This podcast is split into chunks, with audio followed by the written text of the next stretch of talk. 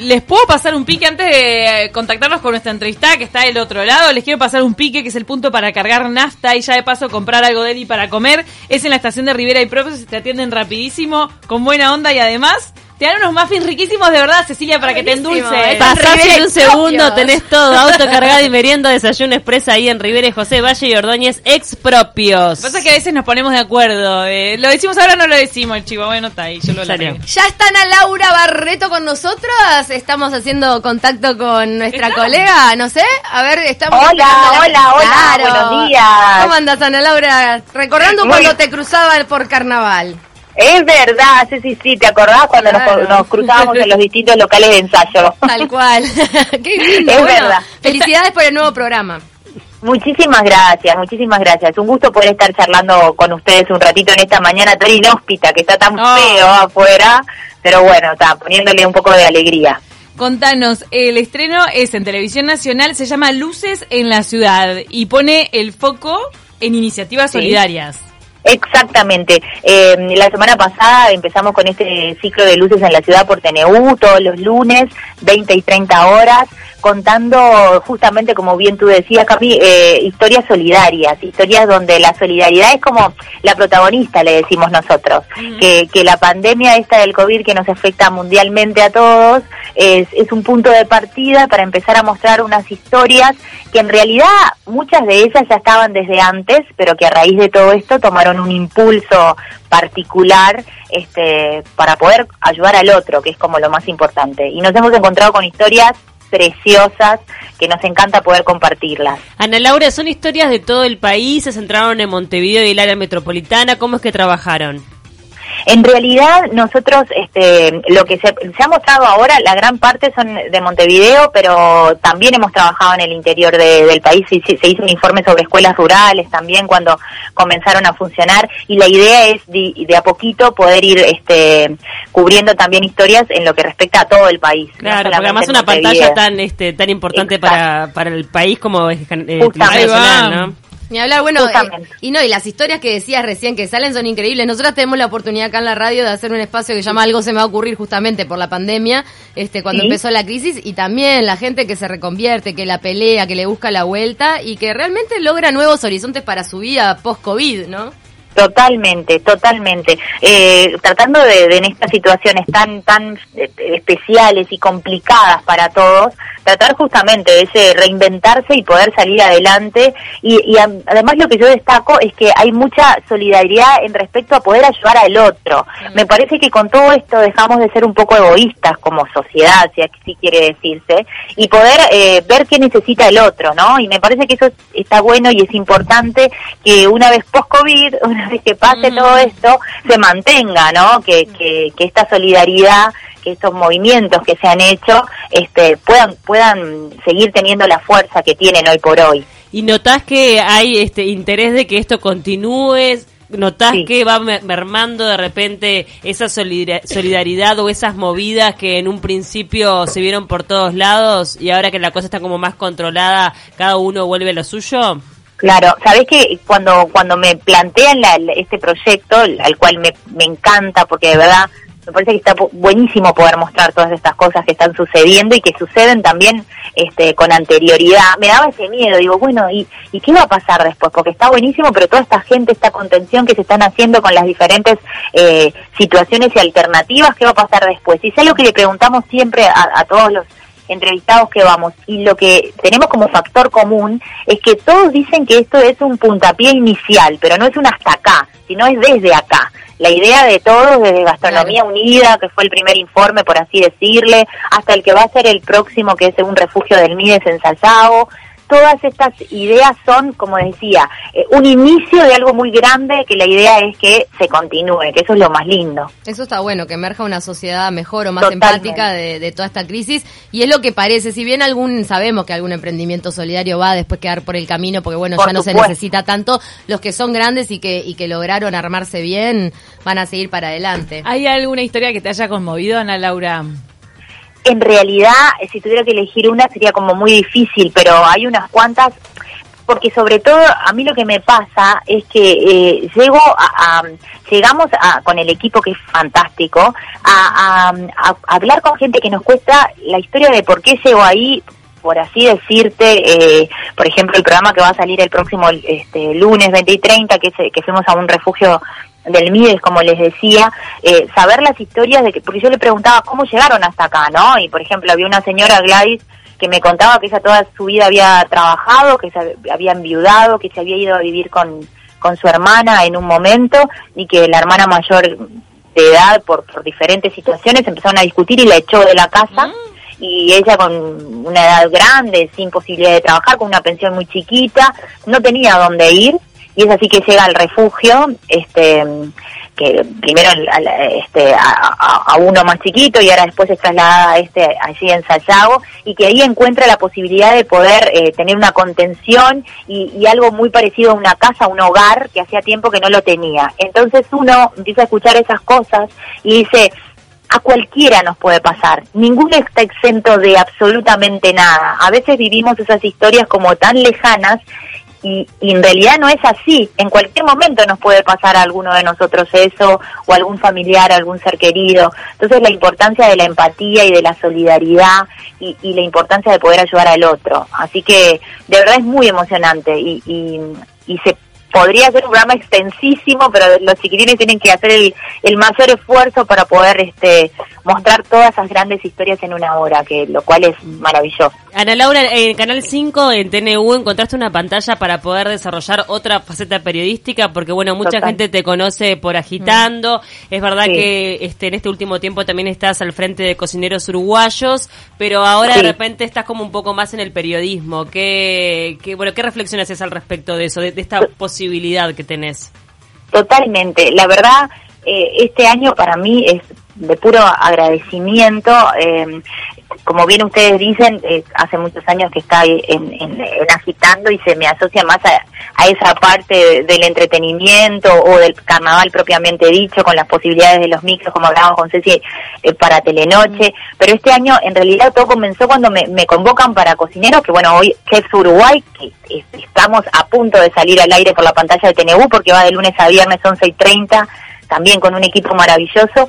Cuando me convocan para esto, para mí fue una sorpresa porque porque también era otra forma de, de, de- de- de mostrarme en, en los medios. Así que súper agradecida. Claro. Después cuando pasa todo esto de, de, de la pandemia, que se tiene que cortar el programa, el programa de cocineros, pues bueno, se cortaban los programas en vivo eh, este y demás, y después me convocan para poder hacer este programa como es Luces en la Ciudad, que como bien tú decís, es totalmente diferente porque es más periodístico, cuenta desde otro lugar las historias, no, no va para el entretenimiento como era lo que yo venía acostumbrada a hacer durante tanto tiempo, fue un gran desafío, como yo le- les decía a los chiquitines, es un gran desafío profesional, ni que hablar, eh, poder transmitir y comunicar todo lo que esas situaciones y esas esas este, acciones particulares que cada uno vive y que el público las pueda tomar como tal y pueda llegarle de la manera que, que, que la persona lo cuenta y personal es un desafío enorme porque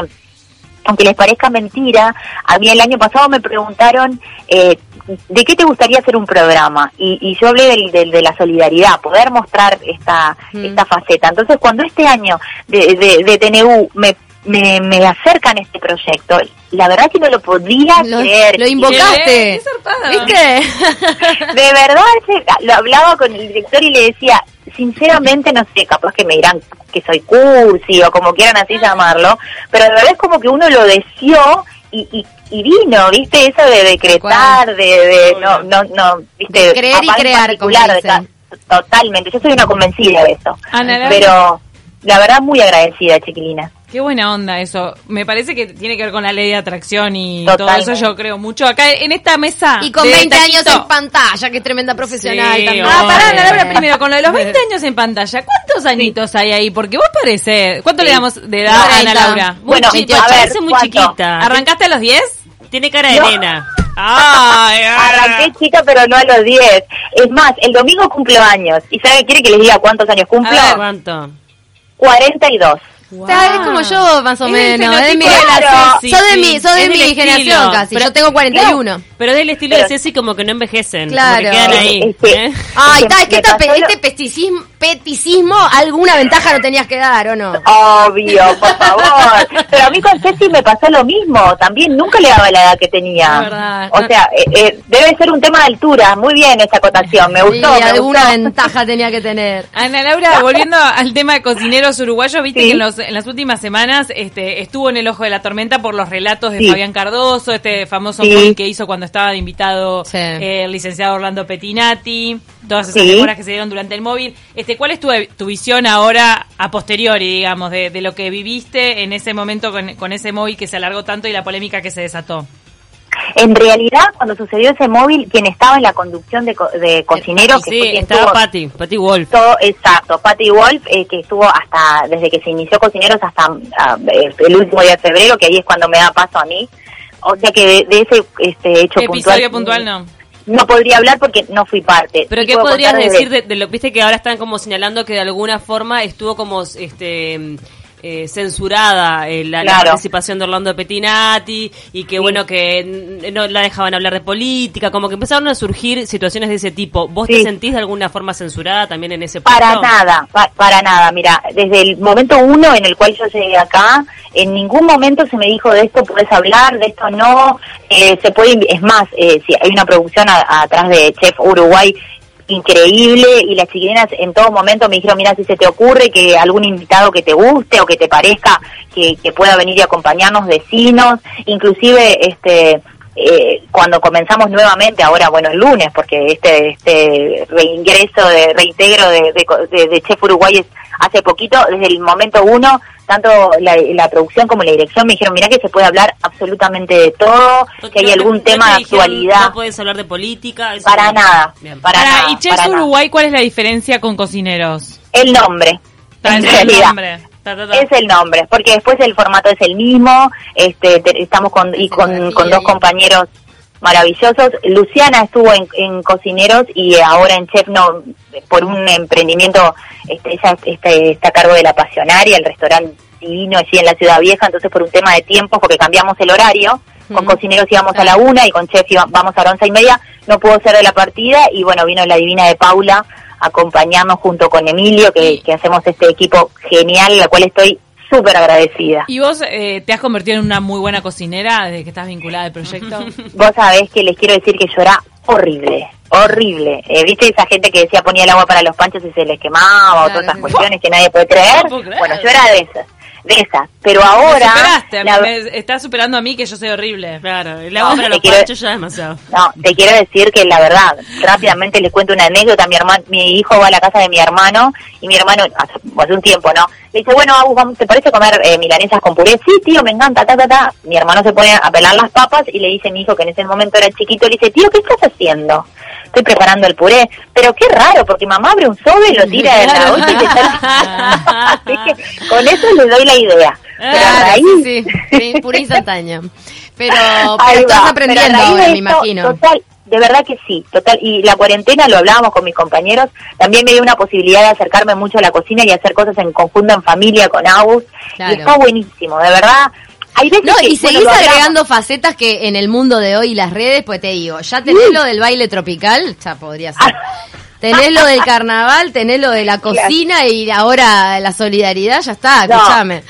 Viste Este, que vamos a, somos, vamos a, ampliando todo, viste, Con- como debe ser. Con el tema de la música ya, ya se terminó aquella polémica de lo te raja sí, te raja no, o lo seguís viviendo. No, vos sabés que yo creo que todavía se vive. ¿En Esto serio? es un tema que- sí, vos sabés que es un tema Ay, que lo hablamos tu mucho. respuesta porque la amo.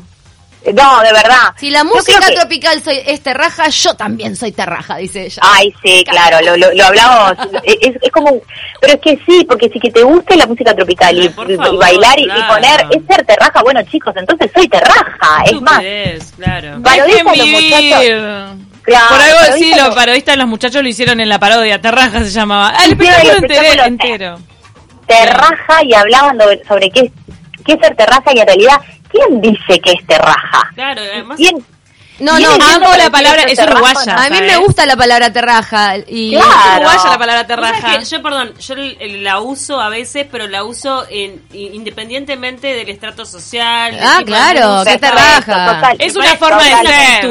Es Totalmente. ser terraja. Hay gente que La terrajada es una terraja. actitud, está bien. Pero no, hay veces que hay que ser un poco terraja. Ahí va. ¿Por qué no? No, y hay ¿Por gente? Pero de repente hay gente que no te escucha música tropical, que se viste en las mejores marcas, con los mejores zapatos y es tremenda terraja. Obvio. Y vive Tremenda en el- terraja. Y vive en el mejor Mirá. barrio y es alta terraja o alto. Exacto. Bueno, ser ostentoso es ser terraja para mí, por ejemplo. Porque el lujo es vulgaridad y le robamos una frase al indio, ¿por qué Ay, no? sí, el lujo es vulgaridad. Sí. Que terraja viene Pero- de vulgar también, ¿no? Pero que va por ahí. El otro día eh, un amigo, este, Juan Pi Rivero, hizo toda una columna sobre qué es ser terraja y hablaba de justamente lo que decían ustedes, que hay gente que se viste con las mejores marcas y no deja de ser terraja. O sea que no es un tema de, de situación social, lo cual eh, diga... Y hay gente eh, que anda de sí, jogging y es súper fina, ¿o no? Mil veces. Totalmente. Ves un, un jogging, una remera, no sé qué, y ves una persona que es como fina igual, por, por más que Claro. que se tenga puesto. No va por ahí, totalmente, totalmente. Pero igual volviendo a lo de la música tropical,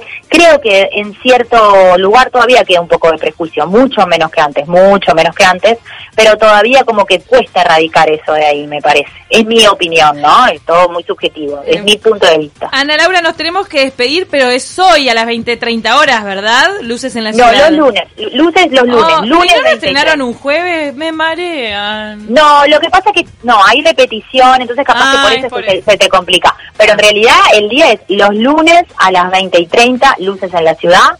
Y ya que estoy, también digo que Chefs Uruguay de lunes a viernes por la pantalla de PNU a las 11.30 y por supuesto agitando los sábados en Canal 4 a las 2 de la tarde. Por laburo supuesto que que estás laburando como loca, ganándote el pan y creciendo en la vida, así que felicitaciones, colega. Muchas Que gracias. feliz, sabemos gracias, que lo haces sí. con pasión, así que no, en este caso Sí. mucho que laburo no implica infili- Sí. infelicidad en tu casa. No, y siempre No, en no. el ambiente se destaca la buena onda que tienen a Laura siempre para Muchas laburar. gracias. Nunca la vi de mal humor, gracias. no la vi tanto. Eso es espectacular. ¿Tenés mal humor a veces? No, eh, a veces, pero trato, sí tengo mal humor, pero trato de que, que eso pase como un segundo plano. Está. Disfruto mucho, hay que disfrutar las cosas, chiquilinas. Esto es tan efímero todo, todo, la vida a veces es tan cortita que hay que disfrutar de cada momento. Eso lo digo y me parece que está bueno poder implementarlo. Sabias Y de verdad, palabras. este, soy muy agradecida de, de todas las oportunidades que me han dado y por eso trato de, tomarlas con todo el gusto y la pasión y así poder transmitirlo. Les agradezco esta nota, me encantó.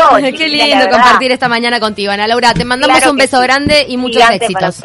Ay, tenés que Un mandar un saludo a Julito el Cadorna. Ah, mandale, decirle saludo Julito porque es sensible él.